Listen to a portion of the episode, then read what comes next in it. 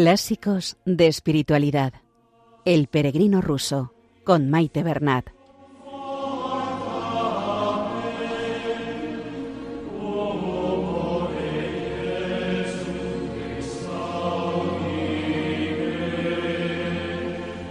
Un saludo a todos los oyentes de Radio María y bienvenidos al programa Clásicos de Espiritualidad con el peregrino ruso.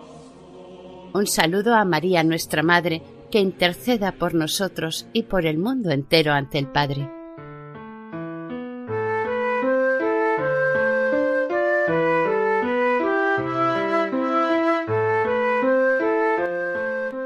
Nuestro peregrino se encamina hacia la ciudad de Kiev con deseo de confesarse y comulgar. Se prepara con intensidad para la confesión y escribe una relación de todos sus pecados desde la juventud. Se dirige a un piadoso sacerdote. Este le atiende, pero le corrige y le enseña, por medio de unas reflexiones, a cómo hacer una buena confesión. Es un capítulo muy provechoso respecto a cómo dirigirnos a este sacramento.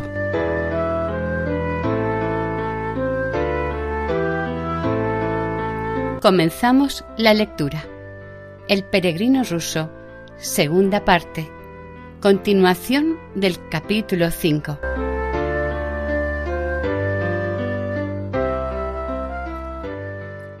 Al día siguiente, con la ayuda de Dios, llegué a Kiev. Lo primero y más importante que quería hacer era ayunar un poco y confesarme y comulgar en esa santa ciudad así que me detuve cerca de los santos, ya que así era más fácil para ir a la iglesia. El bueno de un cosaco me acogió, y como él vivía solo en su cabaña, encontré allí paz y tranquilidad.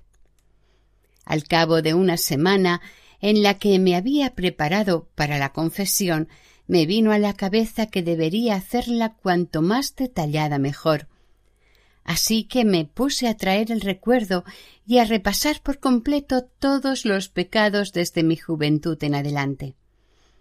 Y con el fin de no olvidar ninguno, puse por escrito y con todo detalle todo lo que pude recordar. Llené con ello una gran hoja de papel. Me enteré de que en Kiteibaya Pustina, a unas siete verstas de Kiev, había un sacerdote de vida ascética que era muy sabio y comprensivo. Quienquiera que acudiese a él en confesión encontraba un ambiente de tierna compasión y se marchaba con enseñanza para su salvación y desahogo de espíritu.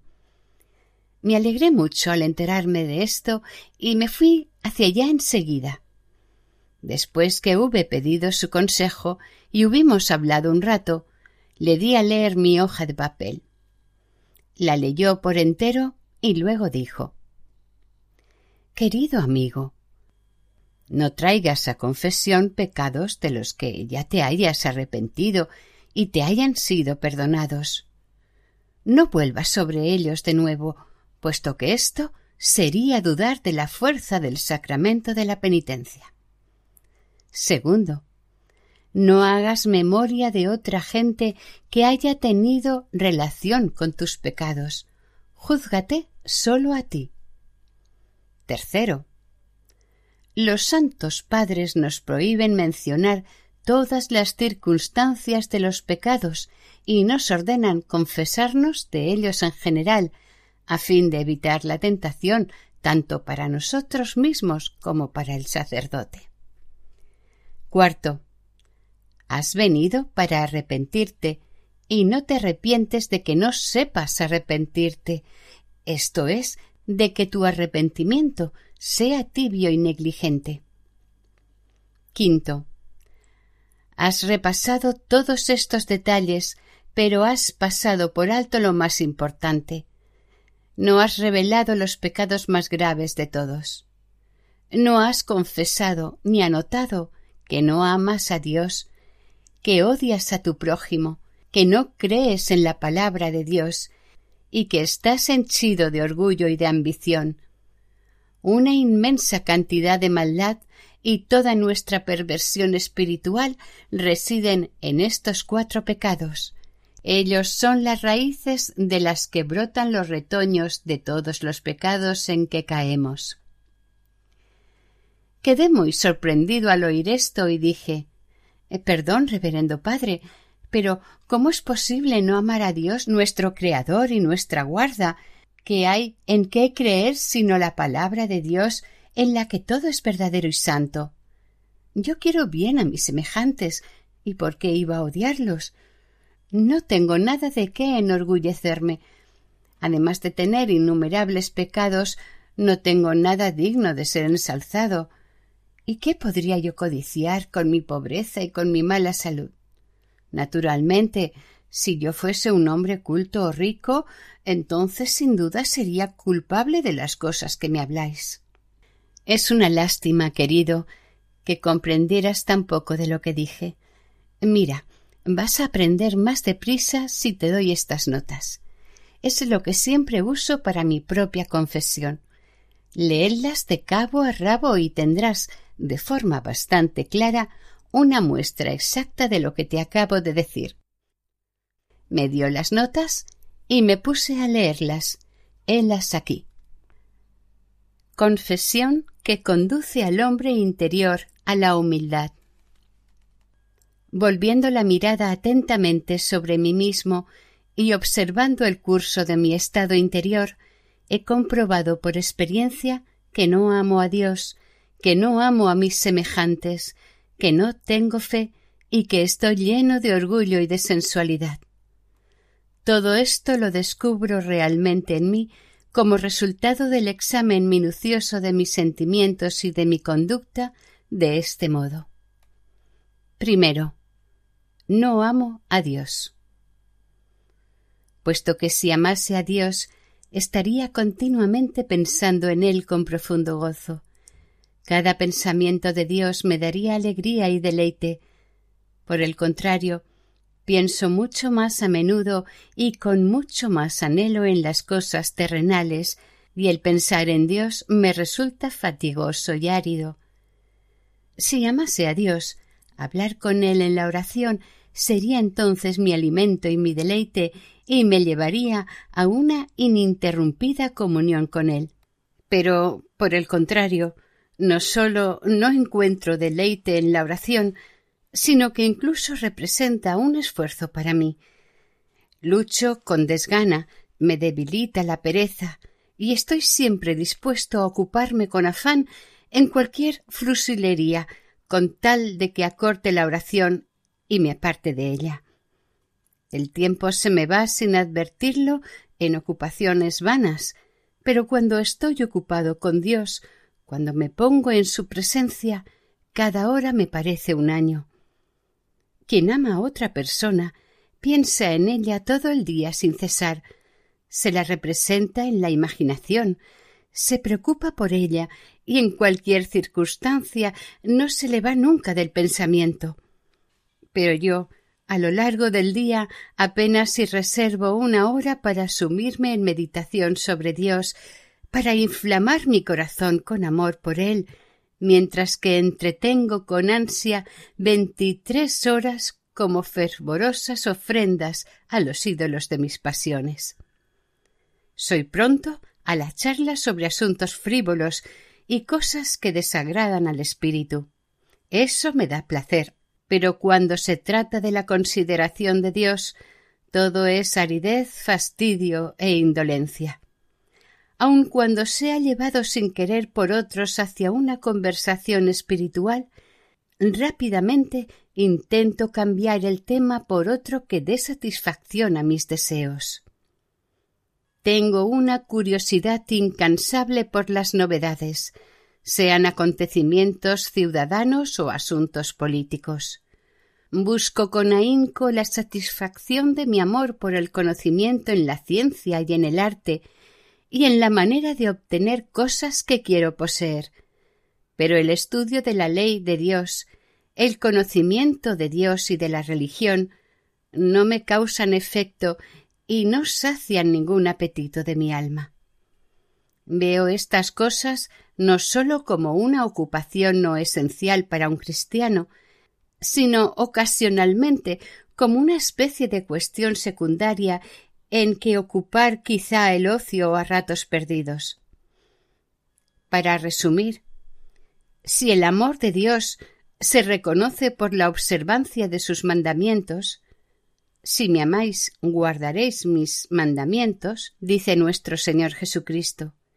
Y yo solo no los guardo, sino que incluso lo procuro poco. Se concluye verdaderamente que no amo a Dios.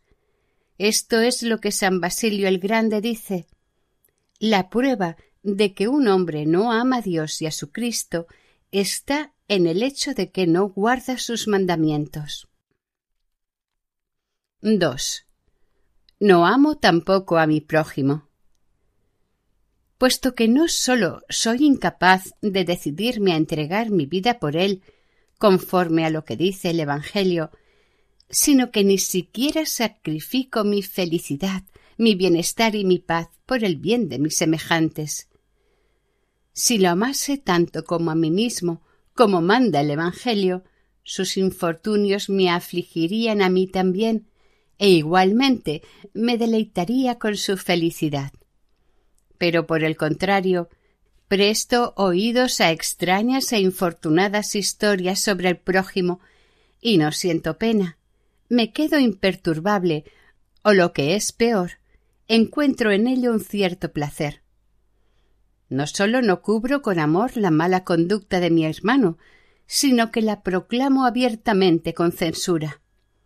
Su bienestar, su honor y su felicidad no me causan placer como si fueran míos, y al igual que si se tratase de algo absolutamente ajeno a mí, no me proporcionan ningún sentimiento de dicha. Lo que es más, ellos despiertan en mí, de forma sutil, sentimientos de envidia o de menosprecio.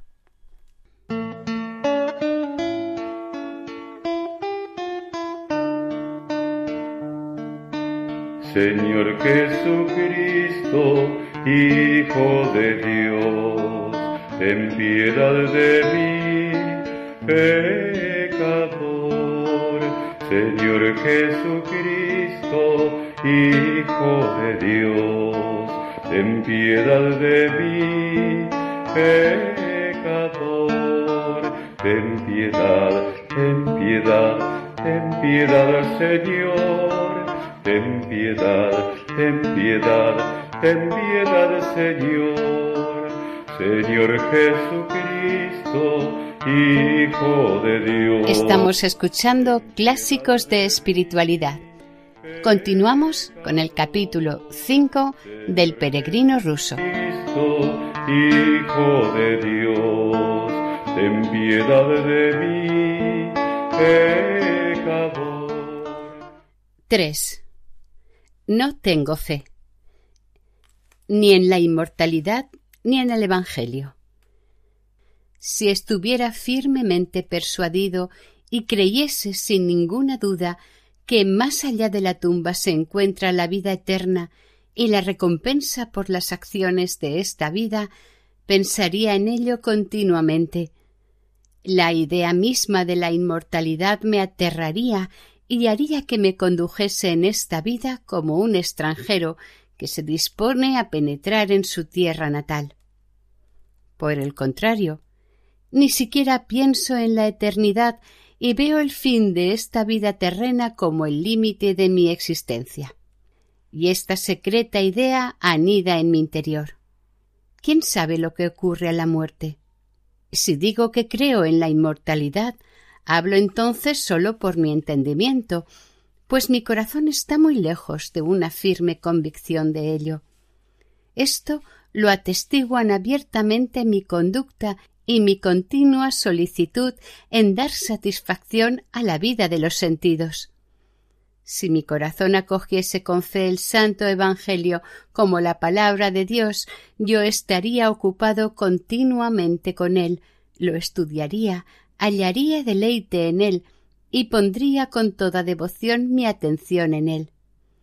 En él se ocultan la sabiduría, la clemencia y el amor, Él me llevaría a la felicidad y yo encontraría gran gozo en estudiar la ley de Dios día y noche. En Él encontraría yo alimento como mi pan cotidiano y mi corazón sería movido a guardar sus leyes. Nada en el mundo sería lo bastante fuerte como para apartarme de él. Por el contrario, si de vez en cuando leo o escucho la palabra de Dios es tan solo por necesidad o por un interés general por el saber, y al no prestarle una atención estrecha, la encuentro sosa y sin ningún interés. Por lo general, llego al término de la lectura sin sacar ningún provecho y más que dispuesto a cambiar a una lectura mundana en la que obtengo mayor placer y encuentro temas nuevos e interesantes. 4. Estoy lleno de orgullo y de sensual amor por mí mismo. Todas mis acciones lo confirman, Viendo algo bueno en mí mismo, quiero mostrarlo o enorgullecerme de ello ante otra gente, o admirarme yo mismo interiormente por ello. Si bien revelo una humildad exterior, con todo lo atribuyo por entero a mis propias fuerzas y me considero superior a los demás, o por lo menos no peor que ellos. Si observo en mí una falta, Trato de excusarla y la disimulo diciendo Estoy hecho así o no es mía la culpa. Me enfurezco con los que no me tratan con respeto y los considero incapaces de apreciar la valía de las personas. Voy jactándome de mis dotes y tomo como un insulto personal mis tropiezos en cualquier empresa murmuro y encuentro placer en el infortunio de mis enemigos. Si me empeño por algo bueno es sólo con el propósito de ganar admiración o autocomplacencia espiritual o consuelo mundano. En una palabra, hago de mí continuamente un ídolo y le presto servicio ininterrumpidamente, buscando en todo el placer de los sentidos y el sustento para mis pasiones sensuales y apetitos. Examinando todo esto, me veo arrogante, espurio, incrédulo, sin amor a Dios y con odio hacia mis semejantes. ¿Qué condición podría ser más culpable?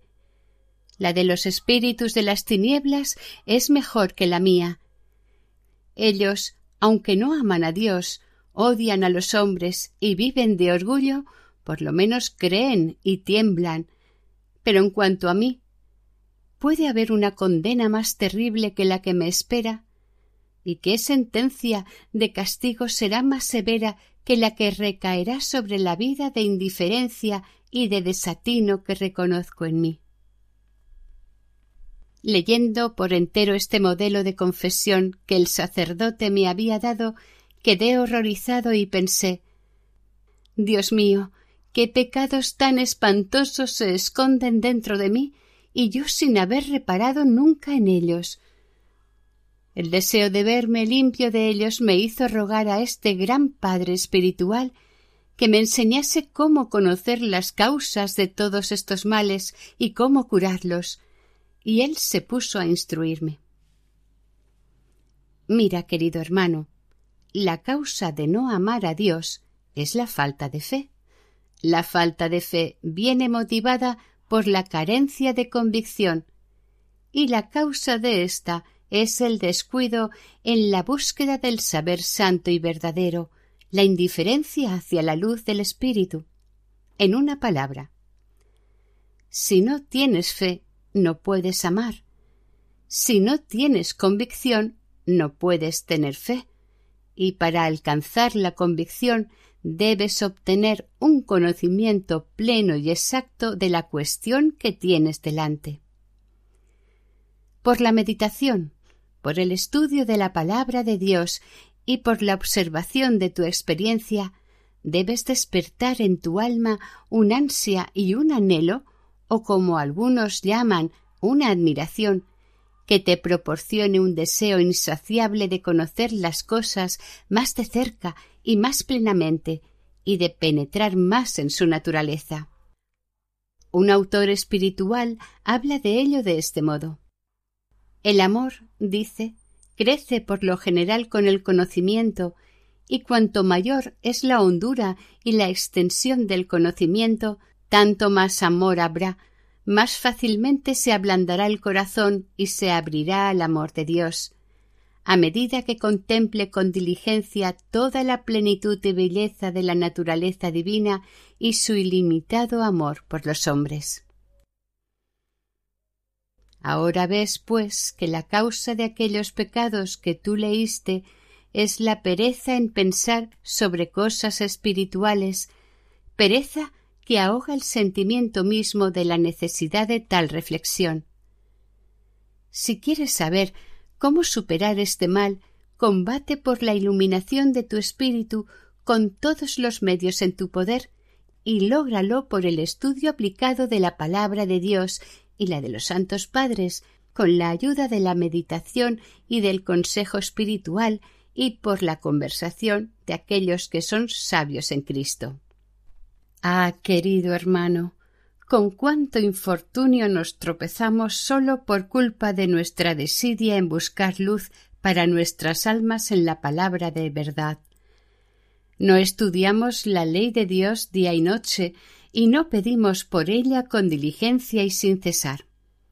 Y a causa de esto, nuestro hombre interior, indigente, pasa hambre y frío de tal modo que no tiene fuerzas para dar un paso resuelto hacia adelante en el camino de la virtud y de la salvación.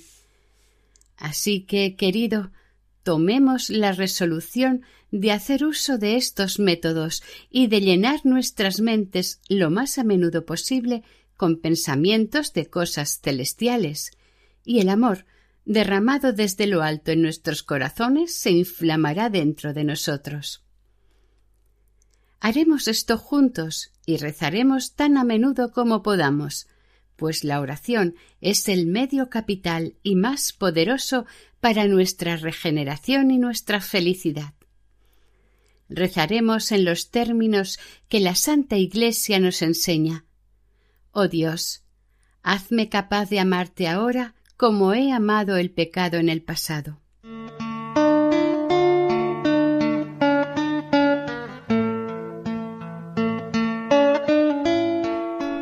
Y hasta aquí el programa de hoy. Continuaremos, si Dios quiere, la semana que viene. Si desean ponerse en contacto con el programa, esta es nuestra dirección de correo electrónico clásicos de espiritualidad arroba radiomaria.es. En la sección de podcast de la página web de Radio María pueden volver a escuchar el programa de hoy y todos los emitidos anteriormente también hay posibilidad de descargarlos. Si prefieren adquirir el DVD, pueden llamar al 91 822 80 10. Que el Señor y la Virgen les bendigan.